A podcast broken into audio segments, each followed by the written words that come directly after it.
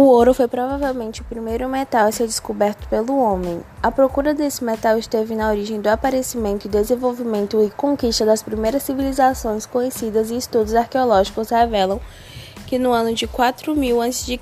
o ouro já era trabalhado na Mesopotâmia.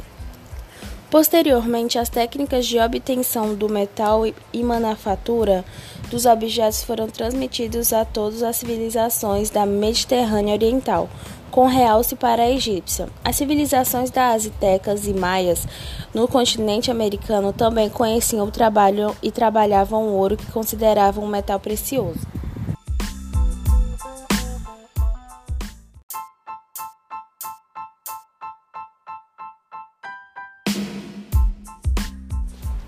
O ouro foi provavelmente o primeiro metal a ser descoberto pelo homem. A procura deste metal esteve na origem do aparecimento e desenvolvimento e conquista das primeiras civilizações conhecidas. Estudos arqueológicos revelam que no ano de 4000 a.C., o ouro já era trabalhado na Mesopotâmia.